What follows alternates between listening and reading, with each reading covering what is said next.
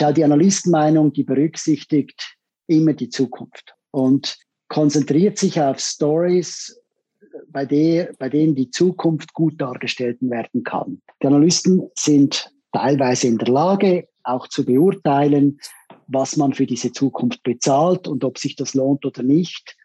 Aber meistens werden äh, diese Berechnungen, ob sich das lohnt oder nicht, nicht sauber gemacht. Und du hast jetzt den, den Fall Valora, hast du äh, bei der F&W hat sich ein Analyst überlegt, ja, die haben eine super Zukunft, aus welchen Gründen auch immer. Und äh, du sagst, die Story gefällt mir und gehst zu Obermatt und du findest heraus, dass die äh, Value-Kennzahlen schlecht sind bei Obermatt. Also momentan haben wir einen Value-Rang von 13. Genau, das haben wir berechnet am 6. August, äh, basierend auf Bilanzdaten vom 31. Dezember 2020. Das ist die aktuelle Situation, weil Valora, äh, soviel ich weiß, nur einmal im Jahr oder höchstens halbjährlich berichtet. Das ist eigentlich ein Realitätscheck, der dir jetzt hilft, diese Meinung der Finanz und Wirtschaft zu überprüfen. Aus diesem Grund gebe ich dir auch die, die Value-Kennzahlen im Detail. Also wenn du die Valora anschaust, Ende Dezember 2020 hatten sie sehr wahrscheinlich einen schlechten Umsatz und auch einen schlechten Gewinn. Aus diesem Grund, und zwar wegen der Corona-Krise und weil sie genau. im, im Retail-Bereich sind.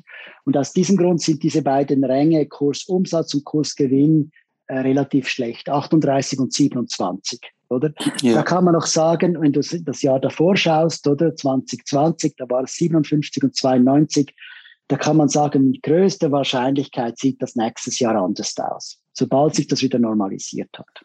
Wenn du Kursgewinn anschaust, äh, Kursbuchwert anschaust, das ist 52 heute. Also was du bezahlst für die Valora im Vergleich zur Infrastruktur, die sie haben, die ja nicht abgenommen hat letztes Jahr, oder die sind ja. von der Krise unbehelligt, sind sie vernünftig bewertet. Und äh, wenn man 2020 anschaut, äh, noch vernünftiger, da war es sogar 58.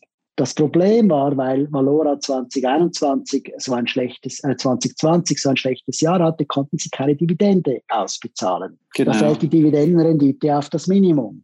Also haben wir eine Gesamtbewertung aufgrund des Values von dieser Firma, der relativ schlecht ist. Jetzt musst du dir überlegen, wird das so bleiben? Wird die Dividendenrendite dort unten bleiben? Sehr wahrscheinlich wird sie noch ein Jahr dort unten bleiben, aber dann wird sie sich normalisieren, weil es spricht nichts dagegen, dass die Valora ihr Geschäft nächstes Jahr wieder normal weiterführen kann. Das heißt, die Bewertung, die wir 2020 haben, ist vermutlich die vernünftigere Bewertung oder einen, einen guten Ausblick auf 2022 und nicht die Bewertung 2021, weil die nimmt jetzt dieses Corona-Jahr zu ernst. Das sieht man übrigens auch an den Wachstumskennzahlen. Die Wachstumskennzahlen sind alle rot. Und diese, diese Drittmeinung, es ist wie, wie eine Zweitmeinung, die hilft jetzt zu beurteilen, also die, die Finanz und Wirtschaft findet es ein guter Titel, die aktuellen Finanzfakten sind nicht besonders gut, das sehe ich bei Obermatt, aber es war ja das Corona-Jahr, es war ja 2020, was da in diesen Kennzahlen drin ist und davor war es nicht schlecht. Man könnte noch den Kurs vergleichen, ob der gegenüber 2020 sich verändert hat. Äh, aber das will ich jetzt nicht einmal tun. Ich vermute jetzt, Obermatt ist nicht ein Grund, Nein zu sagen, obwohl die Ränge tief sind, weil das, was wir hier abbilden an Realität, ist Krisenrealität und das wird irgendwann vorbei sein. Ja, also das ist, also so kannst du Obermatt nutzen und so habe ich es auch entwickelt. Ich bin der Meinung gewesen, was soll ich immer diesen Ideen nachrennen, nachrennen, die äh, von den Analysten äh, in die Welt gesetzt werden, die oft nur gerade weitererzählen, was sie schon gehört haben. Und wenn das schon sehr oft erzählt wurde, dann sind in der Regel diese Aktien zu teuer. Und deshalb wollte ich wie einen Realitätscheck. Ich wollte wissen, ja, was sind denn die Finanzfakten darunter? Und ich bin mir bewusst, dass das zu analysieren ein unglaublicher Aufwand ist.